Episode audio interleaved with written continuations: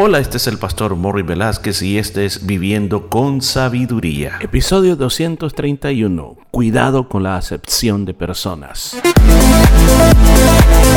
Y en el programa de este día estaremos aprendiendo cómo aplicar la sabiduría de Dios a nuestra vida a través del libro de Proverbios. Muchos consejos muy hermosos basados en la palabra de Dios. Todo esto y mucho más en Viviendo con Sabiduría. Y bienvenido a este día, estoy contento de poder estar con usted en un día como hoy. Gracias de todo mi corazón le agradezco por siempre estar pendiente de este tiempo tan hermoso que tenemos para tomar estos consejos tan grandes. Recuerde, ¿qué hay detrás de todo esto? ¿Qué es lo que me anima a hacer todos estos episodios y a ir despacito? Porque podríamos ir un capítulo entero y sacar lo mejor del capítulo, pero me interesa tanto porque el libro de Proverbios es como, eh, si lo podríamos comparar como un cofre que usted abre. Y en el cofre usted encuentra todo tipo de joyas preciosas. Y eso es lo que estoy haciendo, descubriendo esas joyas preciosas que nos ayudan a nosotros a vivir una vida de sabiduría. Así que continuamos con el capítulo 28 y hoy vamos al consejo que se encuentra en el versículo 21. Hacer acepción de personas no es bueno. Hasta por un bocado de pan prevaricará el hombre.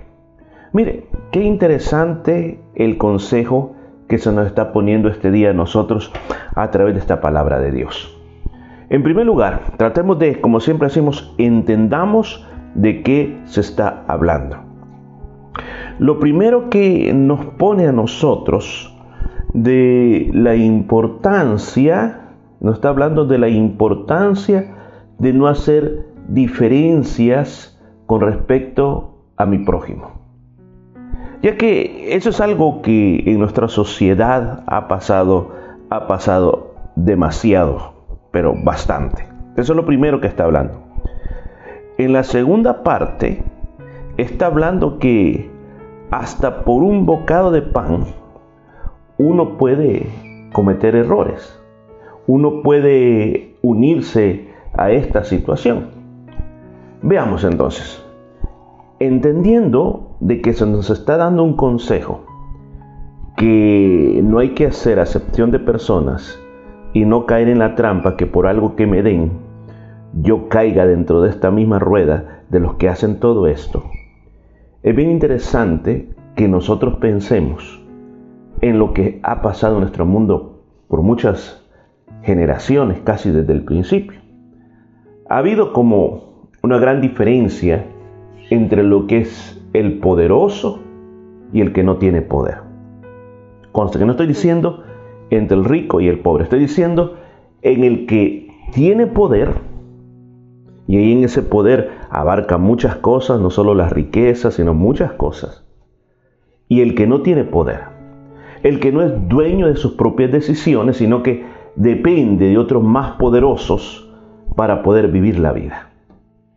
Es algo que se origina desde los, desde los principios, ya que cuando Dios crea el mundo, Él tenía otros planes, pero nosotros vemos desde la época del famoso Nimrod, Babilonia, fue uno de los poderosos sobre la tierra que comenzó a poner esto en relieve, entre que habían unos poderosos y habían otros que no tenían ese poder. Una de las cosas que nos dice el libro de Génesis con Nimrod era que en aquel tiempo habían muchas bestias. Esas bestias mataban a las personas, imagínense hasta hoy en día en la India, un país que es grande y muchas poblaciones están en la misma selva, tienen que cuidarse contra eh, los ataques de, los animales salvajes que llegan a las vías y, y, por las noches se comen los perros y si alguien sale por las noches lo atacan y se lo llevan a la selva. Desaparece la persona. Entonces, Nimrod, una de las cosas que comienza la historia de Nimrod era que era un, un poderoso cazador delante de Jehová. O sea que una de las cosas como él llegó a llegar a ser poderoso en Babilonia, fue porque él comenzó a defender a la gente de los ataques de los animales salvajes y comenzó a establecer ciudades. Y una de las famosas ciudades que tenía era la famosa ciudad de, de Babel, o sea, donde Dios confundió las lenguas. Entonces, ahí en Babel o Babilonia, más bien específicamente, él se comenzó a poner como una persona poderosa y creó un sistema social, creó una religión, creó un sistema monotario, bueno, muchas cosas que él hizo. Pero a partir de ese momento nosotros comenzamos a ver en la historia esa gran diferencia que llega hasta nuestros días. Y hay, por ejemplo, lugares como, como en la India, que un sistema de castas que no es oficial, pero fue oficial, pero dentro de esto, dentro de este sistema de castas, eh, o la persona tiene, es inmensamente rico, o cae dentro del sistema de los, de los indeseables, que ni uno con otro ni tan siquiera se pueden tocar, eh, creen que se contaminan si se tocan, también no se pueden casar entre estos dos tipos de, niveles, sino que tiene que estar separado. Y quizás del país donde tú vienes también has visto este sistema. El sistema en el cual hay un poderoso y hay alguien que no tiene poder. Y como el poderoso trata con menosprecio al que no es nadie. Y trata de aplastarlo, trata de explotarlo. Y muchas veces lo quiere aplastar como que son hormigas. O sea, como que, eh, como que se está aplastando hormigas. Pero ¿qué enseña la palabra de Dios? La palabra de Dios y el Señor Jesús desde que vino a esta tierra, Él vino a mostrar que Él no, no había venido a ser servido, sino que a servir. Que Él había venido a esta tierra a mostrar un ejemplo. Que en Jesús y a través de Jesús no tendrían que haber esas diferencias entre el poderoso y entre el que no es poderoso. Él enseñó, escuchen, Él enseñó de que cada persona tiene un valor muy importante. Cada persona es un hijo de Dios, independientemente del nivel o la posición que tenga. Y él enseñó a sus discípulos que se amaran los unos a los otros, que se sirvieran los unos a los otros.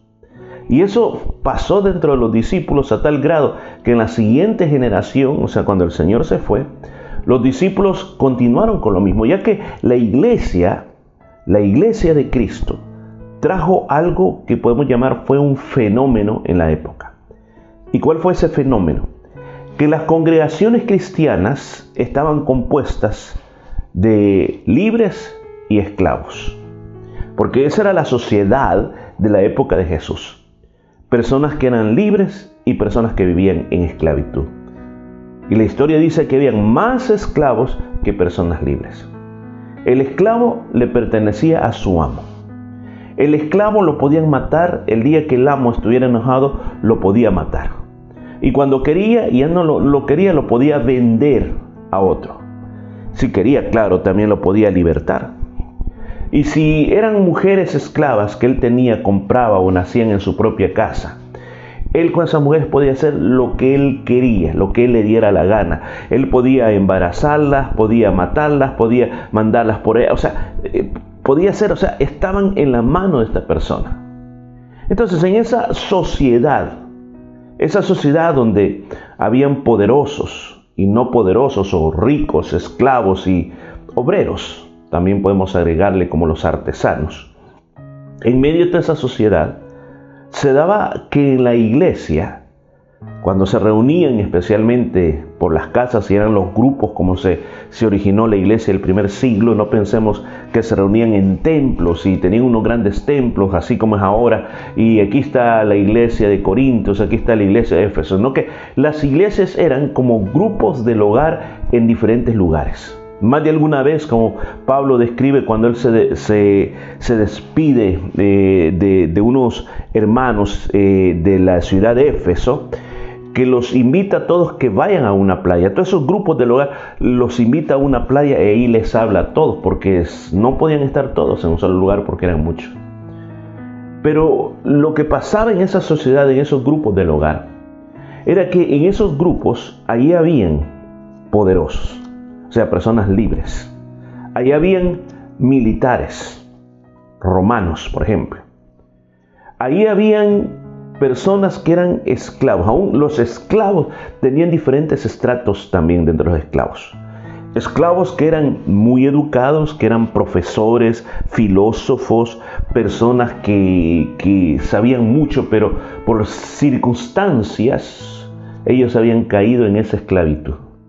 Así como también había el esclavo, que era el más bajo de todos los esclavos, que era el que eh, le lavaba los pies a su maestro, a su, a, su, a su amo, el que hacía las cosas de más baja posición en esa casa. Pero en la iglesia cristiana se daba este fenómeno que estaban todos juntos, todos juntos. Ahí tenían que dejar a un lado todo aquello que los diferenciara, como por ejemplo, ¿eres un rico? O perdón, ¿eres un libre o eres un esclavo? ¿Eres un soldado o eres un artesano o simplemente eres un esclavo que es el encargado de andar limpiando los pies o las suciedades más grandes? ¿Qué tipo de esclavo eres? Cuando estaban ahí todos juntos se tenían que olvidar de todo eso. Pero habían congregaciones de que no se les había olvidado eso. Por ejemplo, Santiago, Santiago en su carta, el apóstol Santiago en su carta, él le habla a la iglesia.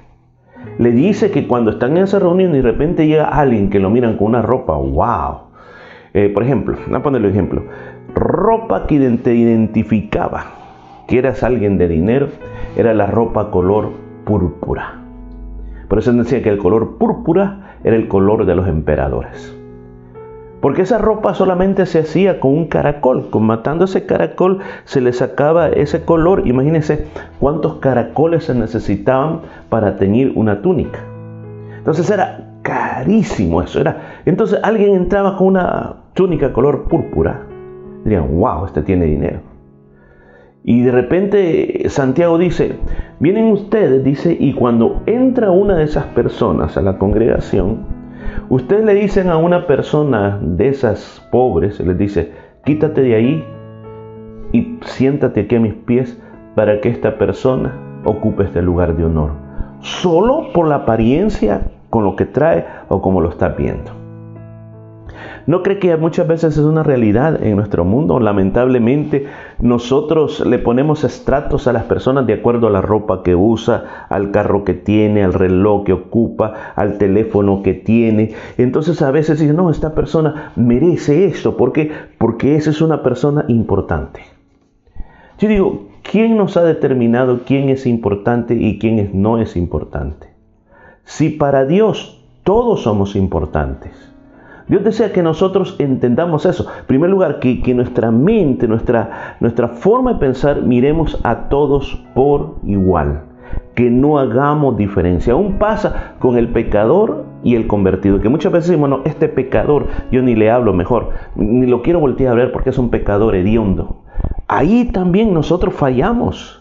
Si Dios los ama a todos, tenemos que mirarlo a todos por iguales. Y aquí dice que no caigamos, como dice, hasta por un bocado de pan, por algo que alguien nos está dando. Muchas veces nos compra para que nosotros le acompañemos en la hipocresía.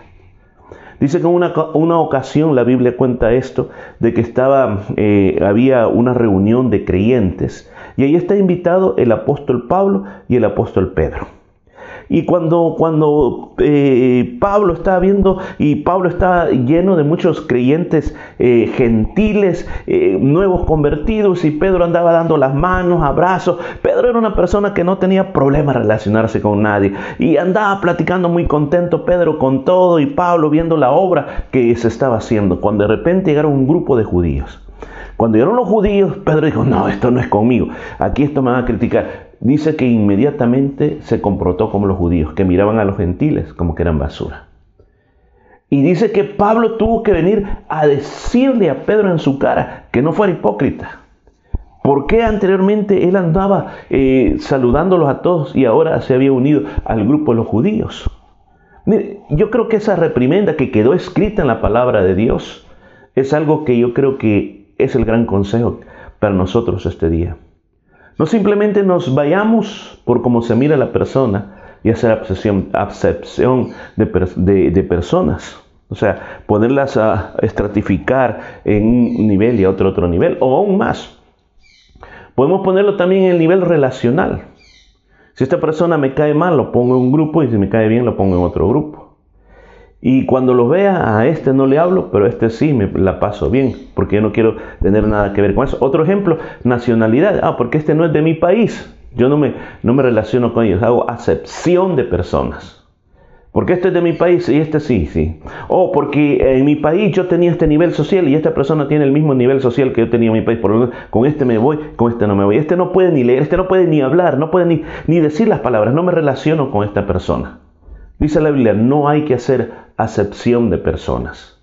Que Dios abra nuestro corazón. Que Dios nos ayude a que podamos nosotros mirar a todos por igual. Recuerda esto. En la vida siempre van a haber personas que saben más que ti y que son más que ti. Como también van a haber personas que saben menos que tú y tienen menos que tú. Pero lo importante es a todos hay que tratarlos por igual. Bueno, dejamos hasta aquí y mañana continuamos con más de esta vida de sabiduría. Y esto fue todo por este día. Nos escuchamos el día de mañana.